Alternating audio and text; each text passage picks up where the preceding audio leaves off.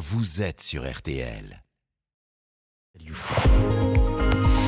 Florian Gazan, ah ouais, alors que vient de commencer euh, Octobre Rose consacré à la sensibilisation euh, au dépistage du cancer du sein, euh, vous allez nous expliquer pourquoi, au Moyen Âge, Oui. Octobre Rose aurait Oui. été le mois de la sensibilisation au cancer des testicules. Eh ben oui, car à l'époque, on connaissait évidemment déjà le cancer, mot inventé au 5e siècle avant Jésus-Christ par Ah oui. Hippocrate, le médecin grec qui a donné son nom au fameux serment. C'est lui qui a comparé le cancer à un crabe en raison de l'aspect des tumeurs. D'ailleurs, cancer, ça veut dire crabe en latin. Très bien, mais ça va pas nous dire euh, la raison pour laquelle Octobre Rose aurait été réservé à un cancer typiquement masculin. Je vais vous le dire, Jérôme. Eh bien, ça aurait été masculin tout simplement parce que jusqu'à la fin du Moyen Âge, le rose était une couleur réservée aux hommes. Ah bon? Eh oui.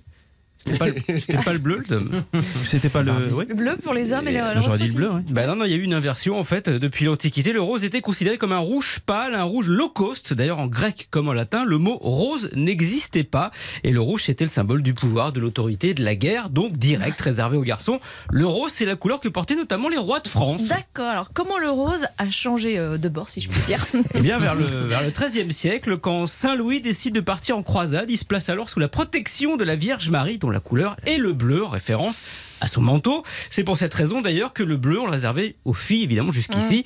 Saint Louis met donc du bleu sur ses armoiries avec des fleurs de lys. Ça devient la couleur royale. Ça, c'est bien un truc euh, du mec. hein. Ils avaient le rose, ils en viennent euh, en plus à piquer le, le bleu aux femmes. Attendez, Jérôme, s'accaparer une couleur féminine, c'est bien, non? C'est un exemple de déconstruction de l'homme au 8e siècle avant Sandrine Rousseau. Sauf qu'en fait, le bleu devenu masculin, le rouge ben, perd peu à peu sa virilité, se transforme en couleur de l'amour. Le rose se féminise définitivement quand Madame de Pompadour, la favorite du roi Louis XV, l'adopte à Versailles. Véritable influenceuse avant l'heure, hein, avec corset mais sans code promo sur Instagram. Elle en fait la couleur à la mode pour les dames. Et c'est resté depuis, même si aujourd'hui, et c'est tant mieux, les couleurs sont comme moi depuis que je fais RTL petit matin, elles n'ont plus de sexe.